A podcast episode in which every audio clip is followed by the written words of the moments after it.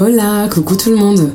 Bienvenue dans Mèche à Mèche, le podcast qui parle de hair empowerment, du rôle de nos cheveux dans nos vies. Moi c'est Clémence, je suis coiffeuse depuis 10 ans et l'une de mes passions est d'écouter vos histoires de cheveux qui en général ne concernent pas que les cheveux. Aujourd'hui je suis avec Amélie, une jeune trentenaire. Je la qualifierais de force tranquille et son histoire n'y est probablement pas pour rien. Amélie fait des pelades depuis son plus jeune âge et aujourd'hui, elle n'a plus de cheveux. Cette histoire, Amélie la raconte sur Instagram. Elle fait partie de ces gens qui, faute de représentation, sont devenus des modèles pour plein d'autres personnes. Tout ça n'a pas toujours été simple à gérer. Amélie ne s'est pas réveillée un beau matin sans cheveux en se disant que tout allait bien se passer. Cette pelade, on peut le dire, a joué un rôle majeur dans la vie et dans les engagements d'Amélie. Et oui les amis, les cheveux ne sont pas que des poils qui posent sur nos têtes. Bonjour Amélie. Bonjour Clémence. Alors pour commencer euh, l'entretien, est-ce que tu pourrais te présenter en quelques, en quelques mots pour les gens qui, nous écoutent? Euh, oui, bah, du coup je m'appelle Amélie, j'ai 29 ans, je suis autrice, je travaille principalement dans le milieu de l'audiovisuel et je fais de la création de contenu sur Instagram aussi. Yes. Très souvent, ce que je fais, c'est que donc on commence par la présentation et après je pose la question à savoir est-ce que tu peux me décrire tes cheveux en trois mots, trois, adjectifs, trois. Est-ce que tu pourrais toi me décrire ton ressenti en quelques mots, quelques phrases? Hmm.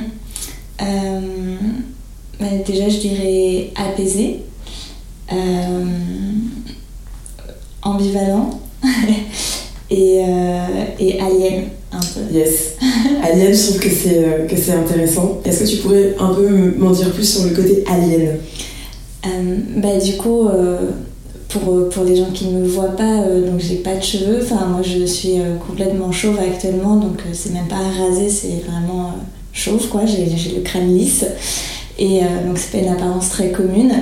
Et c'est vrai que moi toute seule, euh, je me sens bien dans mon corps et dans, avec cette apparence aujourd'hui. Mais quand je me retrouve euh, avec d'autres gens et notamment dans l'espace public, j'ai un peu ce, ce rapport euh, ambivalent où je me rends compte que mon apparence elle n'est pas commune, elle est assez atypique parce qu'on s'attend pas forcément à avoir une femme chauve dans l'espace public. Donc, et ça je le vois avec les regards que je peux avoir et tout ça. Il y a toujours ce sentiment de se sentir un peu, un peu en décalage et un peu différent euh, donc le côté un peu alien, ouais. Mhm. Ce que j'aimerais là pour euh, qu'on puisse continuer un peu la description de ton bout de capillaire, c'est que tu me racontes un petit euh, souvenir concernant le rapport aux cheveux. Ça peut être un souvenir qui te concerne ou un souvenir qui concerne quelqu'un d'autre, mais un moment de ta vie où tu t'es dit waouh, il y a quand même un truc avec les cheveux, c'est il se passe quelque chose. Euh, je pense que les souvenirs qui me viennent, c'est plus euh, par rapport à moi et, euh, et, aussi du coup par rapport à ce, ce sentiment de, de, différence et les premières fois où je l'ai ressenti. Et c'était plus à l'époque du collège quand j'étais plus jeune du coup. Moi ça fait longtemps que j'ai une pelade et que je perds mes cheveux par plaque. Ça a commencé, j'étais petite vers 3-4 ans donc je m'en... Enfin j'ai aucun souvenir de ça et ça ne m'a pas vraiment impacté à l'époque on va dire. Mais euh, j'ai pris conscience que je perdais mes cheveux et que c'était euh, pas normal entre guillemets euh, au moment du collège.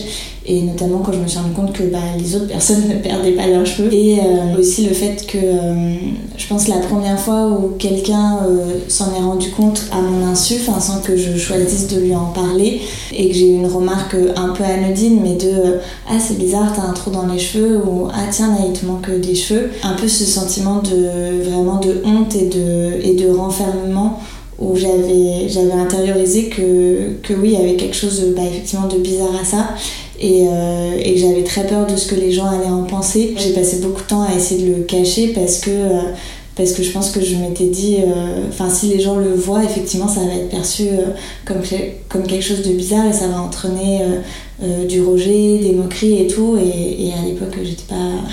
pas prête. Non, j'étais pas prête. Je pense que personne ne, ne, souhaite jamais ça en même temps et ne devrait pas avoir à vivre ça d'ailleurs. Je pense que ça m'a vraiment euh, induit dans un état d'hypervigilance et de, et de un peu contrôle fric, quoi, parce que j'étais vraiment dans un état d'esprit de euh, je ne veux pas que ça se voit et j'en ai honte donc je vais le cacher.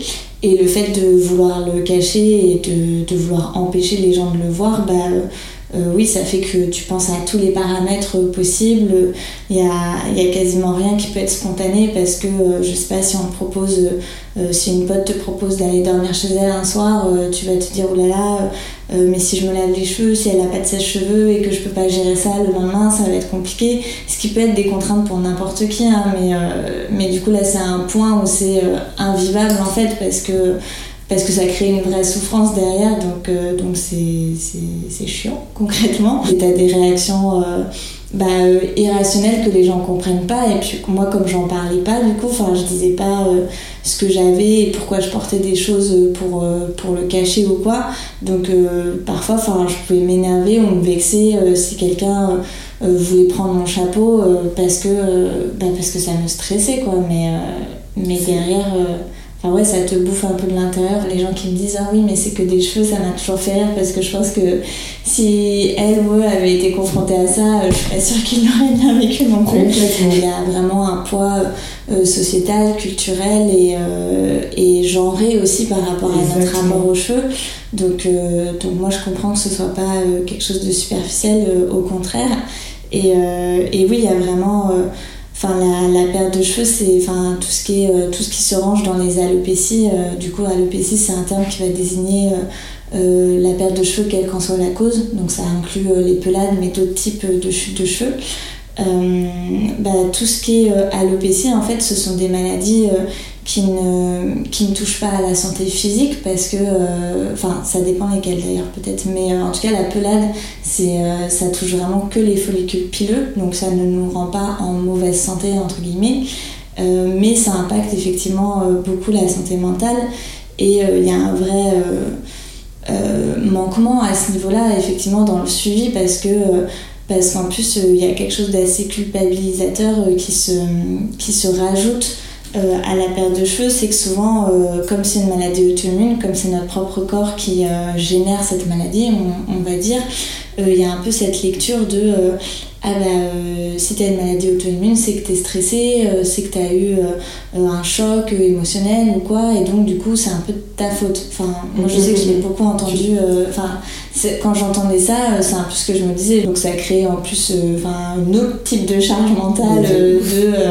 il y a un problème à réparer et ce problème c'est moi quoi, donc en termes de de façon de, de, se voir aussi, c'est c'est lourd. Hein. Ouais, c'est lourd à porter. Et, et, oui, je pense que c'est beaucoup minimisé. Et moi, j'avais lu des choses sur. Euh, il y, a, peu d'études qui sont faites là-dessus en France, mais un peu plus dans les pays anglophones, notamment aux États-Unis ou en Australie, où il y a des associations euh, pour les personnes qui perdent leurs cheveux qui sont plus actives. Euh, mais euh, ouais, il y a eu des études sur l'impact de l'alopécie sur, sur la santé mentale. Et euh, il y a ce truc euh, effectivement euh, que bah, les personnes qui perdent leurs cheveux sont plus sujettes à souffrir de dépression, d'anxiété sociale et tout ça. Et, et donc, enfin oui, c'est des, des vraies douleurs aussi dont on prend pas. Enfin qu'on prend pas assez en compte. Mm-hmm. Complètement.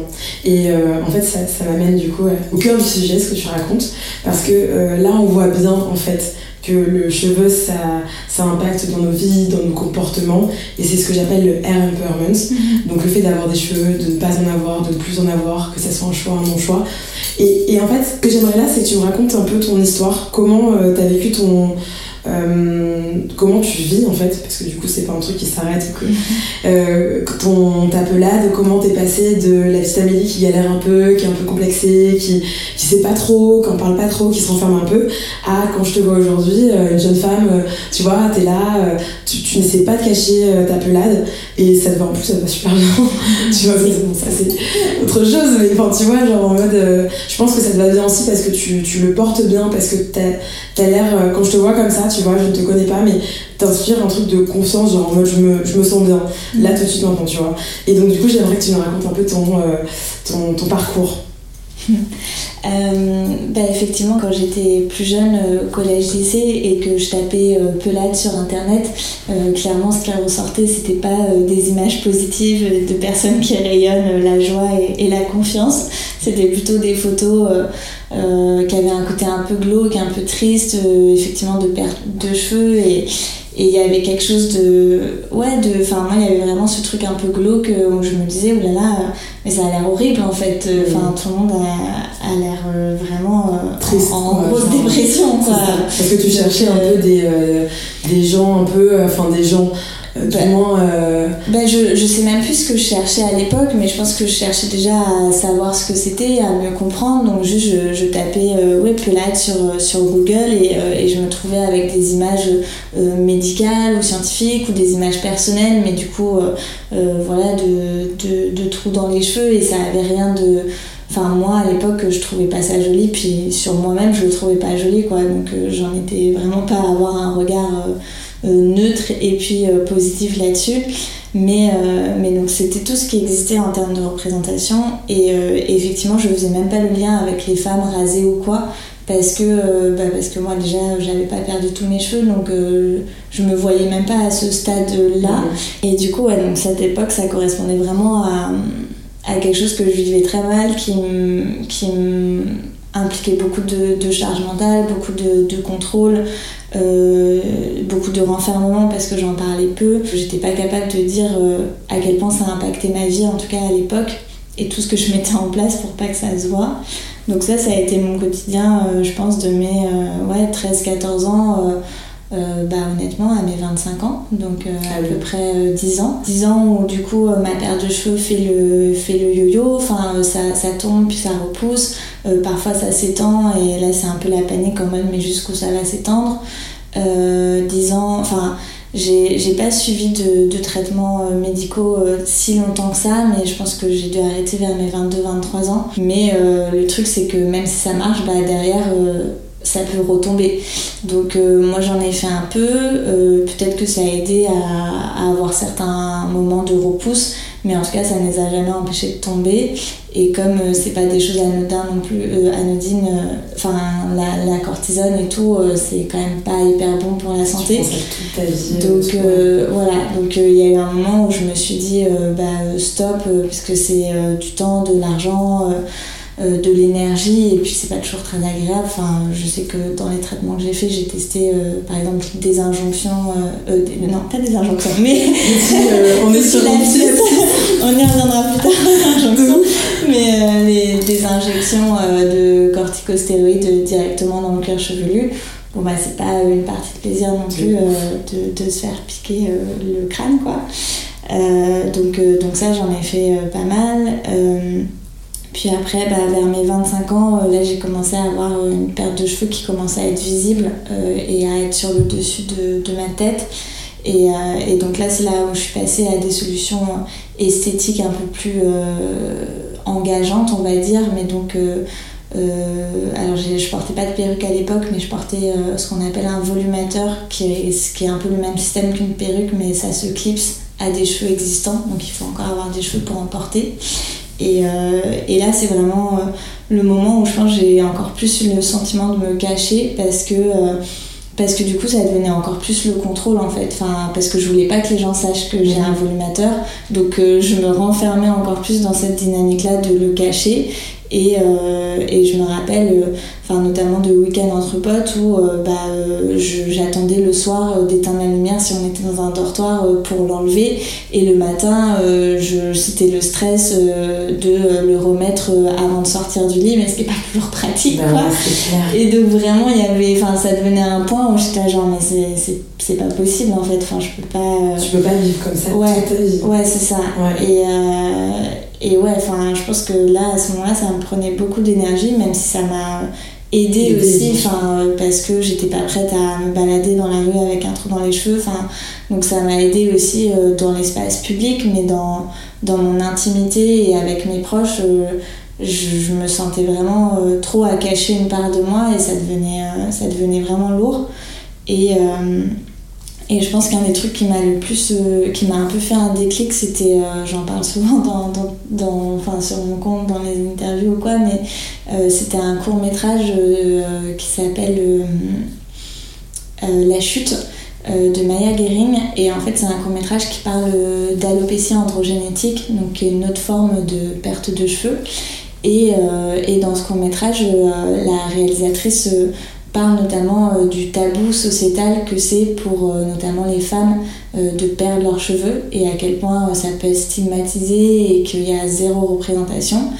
Et je pense que là, ça m'a fait un déclic de me dire ah mais oui, en fait, l'expérience personnelle que je vis, euh, elle n'est pas si personnelle que ça. Il y a plein d'autres personnes qui la vivent, et notamment des femmes, parce qu'en fait, on nous a, enfin, on, nous a appris euh, à qu'une femme c'était avoir des beaux cheveux, euh, de préférence longs, de préférence lisses, enfin, tu vois, tout ça. Mm-hmm. Et, et c'est là où je me suis dit, mais en fait, si je le vis si mal, alors bien sûr, il y a plein de trucs effectivement personnels et intimes, mais il y a aussi euh, la société qui fait que euh, on me laisse pas l'espace de bien vivre ça et de, et de me dire que c'est ok de perdre des cheveux quoi. Enfin, on, me, on me donne l'impression que c'est un problème à résoudre et que j'ai pas le droit euh, concrètement d'être heureuse s'il me manque des cheveux. Enfin, c'est ça.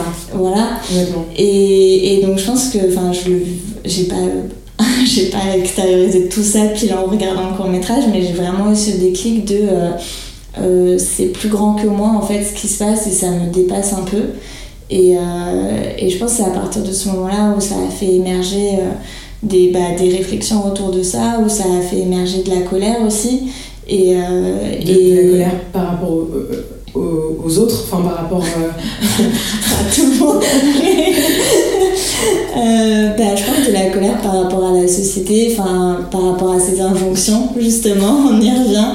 Euh, qui pèse euh, sur, euh, bah, sur les femmes notamment et, et sur ces standards de beauté qui sont inatteignables et avec lesquels on nous a martelé mhm. depuis qu'on est petite dans les magazines, dans les pubs, dans les, dans les récits, enfin tout ce à quoi une femme est censée ressembler pour être une femme. Et alors qu'il y a plein de personnes qui ne, qui ne cochent pas ces cases-là et qui se sentent femmes ou quoi. Enfin, et, donc je pense que ça a créé un peu de la, colère et de l'injustice aussi. Et de me dire, euh, mais c'est pas normal euh, que des personnes souffrent autant de perdre leurs cheveux. En tant que femme, euh, clairement, on nous dit que notre valeur réside sur notre apparence physique et donc sur le fait d'être belle et d'être désirable et tout ça. Et donc je pense que moi, mon rapport, il était vraiment lié plus à la beauté. Et, et clairement, quand j'étais plus jeune, j'avais toujours ce, ce sentiment euh, d'être moins belle que les autres filles qui avaient des cheveux. Enfin, je veux dire, euh, c'était même pas une question, quoi. N'importe qui, n'importe qui qui avait des cheveux, je me disais, bah c'est bon, elle l'emporte sur moi. Et je me disais, si quelqu'un euh, doit choisir entre elle ou moi, bah, ça va être elle parce que parce qu'elle est plus jolie. Et, et souvent, c'était lié avec le fait que Enfin ouais, moi je me disais oui, les gens me trouvent mignonne euh, dans l'idée euh, quand ils me voient comme ça. Enfin j'en sais rien, mais euh, quand, quand mm. quelqu'un pouvait montrer son, son, son, intérêt pour moi ou quoi, je me dis genre oui, on me trouve mignonne comme ça. Mais en soi, si la personne me voyait bah, avec ma pelade apparente, avec mes trous dans les cheveux, tout de suite ce serait plus le cas. Donc vraiment j'avais intériorisé que, que c'était pas quelque chose de beau et que, et que ça me rendait moins... comment dire que j'avais moins de valeur que les autres filles qui avaient des cheveux. C'est ouf, hein. Parce que du coup, tu t'es construite euh, comme ça, avec cette idée-là. À quel moment tu te dis. Euh, donc, il y a cette euh, vidéo. Mais à quel moment tu te dis. bah, en fait. bah oui, je peux, je peux me sentir belle, je peux me sentir bien comme ça. Enfin, comment tu euh, bah, du coup, euh, la vidéo pour reprendre un peu sur mon chemin aussi et pour pouvoir euh, faire le tour de ta question, mais la, la, vidéo ça a été un peu le déclic où je me suis dit il faut que les choses changent, mais je me sentais pas du tout le, la comment dire, la carrure ou le, la, la, posture de, de, faire changer les choses parce que moi-même à l'époque je le vivais pas bien la perte de cheveux et j'étais genre je suis qui pour euh, parler d'acceptation de, soi alors que clairement je l'accepte pas. Et, euh, et, pendant un an euh, comme je disais tout à l'heure je travaillais dans l'audiovisuel et j'étais en master d'écriture et de, de, métier du scénario puis on devait travailler sur un projet documentaire et en fait, j'ai commencé à me dire que j'avais envie de bah, parler de la perte de cheveux chez les femmes. Et, euh, et, au début, j'étais un peu en retrait du projet dans le sens où je voulais euh, mettre en avant euh, d'autres femmes qui perdaient leurs cheveux et tout ça. Et quand j'en ai parlé à ma prof et que je lui ai dit que pour la première fois que c'était un sujet aussi qui me concernait, elle était genre bah, c'est ça la force de ton projet en fait c'est que on a envie de te suivre toi et de savoir comment tu vis.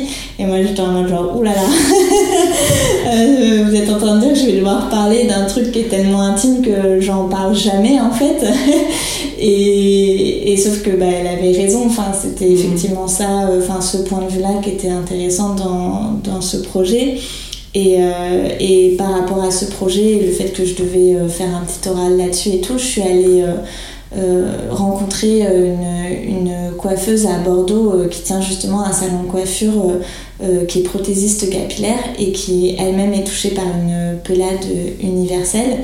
Et en fait, c'était la première personne que je rencontrais vraiment qui perdait ses cheveux et qui ah en avait fait enfin oui, qui avait un vécu bah, différent mais semblable du mien. Euh, c'était la première fois euh, que ça m'arrivait. Et, euh, et, en l'écoutant me parler, et notamment me parler de certaines de ses clientes, de certaines personnes qu'elle rencontrait. et notamment, je me rappelle, elle me parlait d'une jeune fille au lycée qui avait perdu tous ses cheveux et qui n'osait pas retourner en cours à cause de ça. Et en fait, bah, vraiment, euh, ça, je pense que c'est à ce moment-là où je me suis dit, mais c'est pas normal en fait. Enfin, genre, vraiment, il faut que les choses changent. Et, euh, et enfin, on peut, on peut plus s'empêcher de vivre euh, à cause de ça. Et du coup, et du coup bah, ça, je pense que ça m'a vraiment donné l'envie de me dire, bah, en fait, ça fait des années que j'attends qu'il se passe quelque chose à, à ce niveau-là pour que les choses changent. Et peut-être que je me pensais pas la bonne personne pour incarner un tel discours d'acceptation et tout, mais en soi, euh, bah, euh, enfin, tu sais, c'est le truc de, euh, à, force d'attendre qu'il se passe quelque chose, bah, peut-être que c'est à toi de le faire. donc, donc, je pense que ça m'a un peu donné la, force de, de me dire que j'allais me mettre, bah, que j'allais clairement porter le discours. Et, et c'est là où j'ai eu l'envie de créer un compte Instagram parce que c'était plus immédiat et, que c'était un, un, truc que je maîtrisais moi les réseaux sociaux. Donc euh, je me suis dit enfin ce sera plus impactant qu'un documentaire et moins long euh, pour le mettre en route quoi aussi. Mhm. et, euh, et du coup pour le compte Instagram j'avais vraiment envie bah, de plus me cacher de montrer la pelade à l'époque j'avais des cheveux et des trous dans les cheveux donc j'avais vraiment envie de montrer cet entre-deux qu'on ne voit nulle part encore moins que que la perte totale de cheveux. Et je pense que clairement le, le compte Instagram c'est ce qui m'a aidé par rapport à ce rapport à la beauté. Et euh, notamment après aussi pareil que je me sois rasé la tête euh, les premières photos que j'ai prises euh, bah, sans cheveux ouais ça c'était aussi là où je me suis dit ok je je pense que ça va aller. Enfin par rapport à cette apparence là on va pouvoir mm-hmm. s'apprivoiser et, et s'accepter. On devrait tous et tous toutes et tous être libres de d'exister peu importe ce à quoi on ressemble quoi. Et ça il y a vraiment un chemin collectif pour moi à entreprendre et c'est aussi avec ça euh, là-dessus que je milite un peu euh, sur les réseaux sociaux et, et dans mes interventions c'est ce côté de euh, oui la, la pelade la perte de cheveux c'est une histoire personnelle liée à, au rapport au corps liée à l'identité liée à plein de choses mais c'est aussi une histoire collective de société enfin du regard qu'on porte sur les autres et euh, de la différence et tout ça et, pour moi c'est là que ça doit bouger quoi. Complètement. Et je trouve que ce qui a permis de faire émerger des réflexions sur les injonctions qui pèsent sur les cheveux et tout c'est aussi notamment les combats euh, antiracistes et enfin ouais c'est ça les, les, les, discours sur les cheveux crépus la, la stigmatisation et le racisme qui pèse là-dessus et donc ça, ça a permis, euh, heureusement, de, de, faire émerger une réflexion sur euh, euh qu'est-ce qu'on attend du cheveu, enfin pourquoi cette représentation du cheveu lisse et machin. Et, et, grâce à ça, on, on, fait émerger des réflexions un peu féministes et tout, mais par exemple, pareil, la perte de cheveux, ça a été longtemps un impensé, entre guillemets, des luttes féministes en mode on réfléchit pas à à pourquoi c'est si important d'avoir des cheveux culturellement, enfin pourquoi euh, quand, euh, quand on annonce à des femmes qu'elles vont qu'elles ont un cancer, elles pensent tout de suite au fait qu'elles vont perdre leurs cheveux alors qu'elles ont autre chose euh, d'autres préoccupations plus importantes. Et enfin et oui c'est ce, tel poids que le cheveu peut avoir.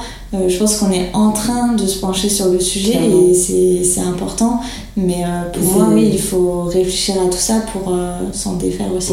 exactement. Mais, mais voilà, c'est en, train de, en train de bouger un peu. Mais en tout cas, c'est cool de, que, que tu que tu aies pris le, le, euh, ce, truc et de, enfin que, que tu aies dépassé en fait ce truc de te dire je ne suis pas légitime mm. parce que tu en parles super bien en fait et certainement parce que ton histoire fait que l'accompagnement que tu as eu etc mais c'est vrai que c'est important je pense d'avoir euh, d'avoir des, des, des, gens comme toi qui vont bien en parler euh, qui vont avoir une démarche sincère et, euh, et, du coup, bah, pour ça, euh, merci d'avoir répondu à mes questions. C'est trop cool.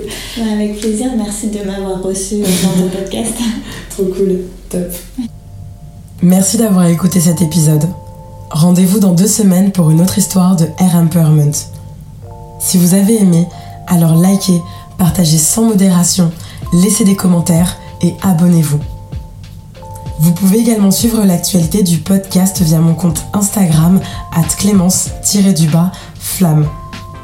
Et enfin, si toi aussi tu as une histoire de cheveux, mais pas que, à raconter, n'hésite pas à me contacter. A très bientôt, prenez soin de vous.